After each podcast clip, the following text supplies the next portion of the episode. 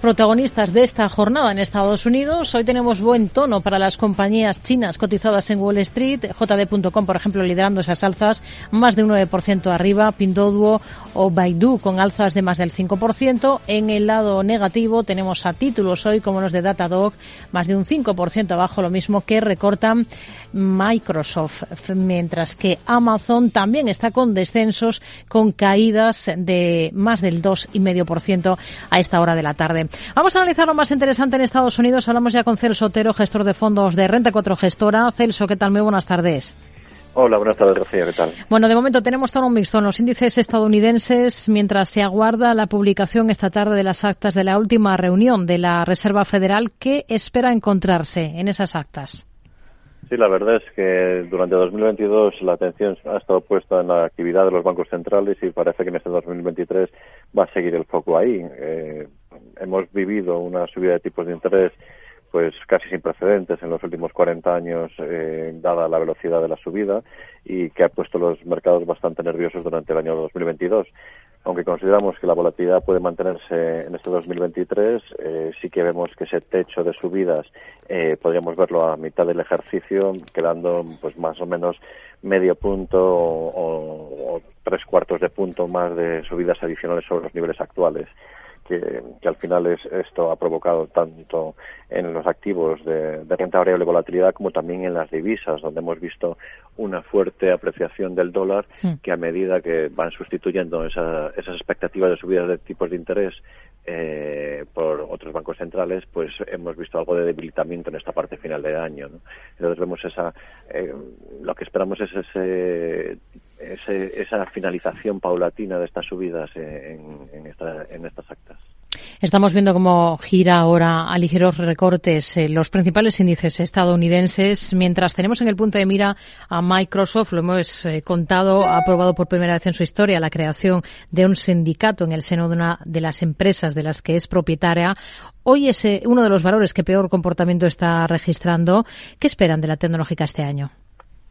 A ver, eh, dentro del sector, nosotros, eh, Microsoft es una compañía que nos gusta mucho. Al final es una compañía que tiene un crecimiento elevado eh, y que está sustentado por varias patas. ¿no? Una de las patas puede ser la parte de, de software, ¿no? como puede ser Windows o el Office, que es una parte que evidentemente en un mercado que puede ser más recesivo, eh, pues el gasto en esta pues eh, puede eh, eh puede tener algo de debilidad en, en, esto, en estos próximos trimestres, pero la vemos sólida de cara al medio largo plazo.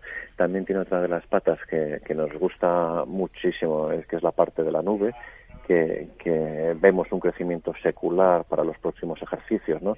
que tanto en Microsoft como en Amazon como en Google, ¿no? en las partes de las nubes las vemos, somos muy positivos en ellas, y, luego la parte de, videojuegos, que es una parte que, puedes mostrar algo menos de resiliencia que las otras dos, dos patas, pero también es una parte que es sólida y que le ha, eh, le ha aportado crecimiento a la compañía eh, nosotros somos positivos. En un entorno de mercado como el actual, eh, Microsoft tiene una posición de caja importante.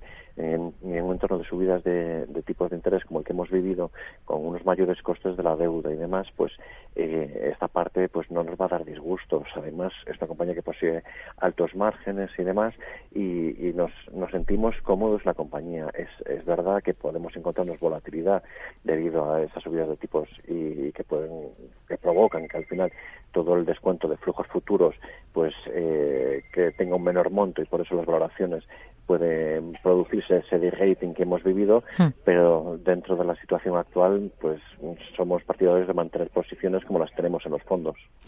Escenario ahora mismo para una compañía como Alibaba, después de que el regulador chino de bancos y aseguradoras haya aprobado el plan para la ampliación de capital de una división de su filial Ant Group.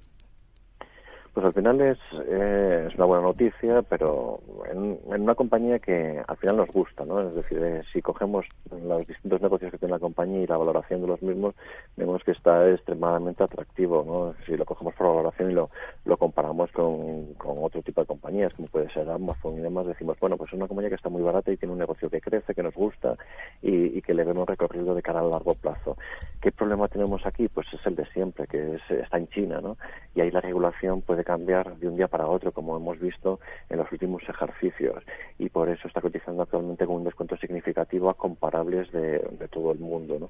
Eh, nosotros, mm, es una compañía que sí que tenemos en cartera, tenemos una ponderación que está limitada, pero, pero que al final vemos que eh, todo lo que es el ruido de China pues va y viene eh, por ciclos y que actualmente, aunque que no está en la parte más positiva, pues todas estas noticias hmm. pues alientan un poco de cara al medio y largo plazo como puede ser el aperturismo de todas formas, el negocio es bueno y nos gusta mantenernos en ella.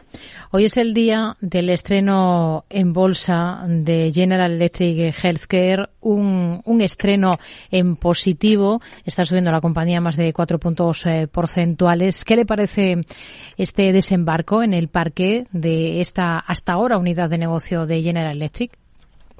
Sí, aquí había otras compañías del sector que, que, son comparables, como Siemens Health, que tenemos aquí en Europa, eh, pero aquí lo que vemos eh, positivo es que eh, este segmento que pertenecía a General Electric al final era una, una, una, parte de la compañía que dotaba de caja otras divisiones y que muchas veces pues eh, podíamos ver peores márgenes que, que, los que tiene Siemens, por ejemplo, por, esa causa, ¿no? Al, al, cotizar ahora por sí misma y ser una compañía independiente, pues vemos que esa generación de caja se puede centrar más en el negocio. Las partes más negativas es que el apalancamiento actual al que tiene la compañía es muy elevado, es como 10 veces la deuda neta de vida y que en los próximos ejercicios una de las labores que va a tener que llevar a cabo la compañía es ese desapalancamiento paulatino, que se puede provocar algo de falta de crecimiento, pero un crecimiento que nosotros consideramos aceptable ya que se va, eh, sus objetivos es dirigirse al dígito simple medio en torno a 5 o 6 ¿no? de crecimiento y eso paulatinamente también podría provocar eh, en una mejora de márgenes a medida que es una compañía independiente. Sigue acaparando miradas Tesla. Después de decepcionar con sus datos de entregas, hoy está rebotando algo más de, del 1,7%. Tampoco ha cumplido con esos objetivos de entrega en Rivian Automotive. Entre las dos, ¿cuál tendría ahora mismo en cartera? Si es que tendría alguna. Pues actualmente no tenemos ninguna de las dos compañías en cartera. Al final lo que vemos es que el sector de automoción es un sector que ha sido históricamente altamente competitivo, que se ha encontrado en una circunstancia especial actualmente por ese problema de entregas de vehículos y esa falta de vehículos ha provocado que los precios de los mismos suban de manera significativa y que los márgenes de las compañías se encuentren eh, en una situación elevada, porque hay que recordar que hemos pasado de un mundo de, de 95 millones de vehículos vendidos a 78 millones hace un año, ¿no? Ahora mismo ya estamos en los 82.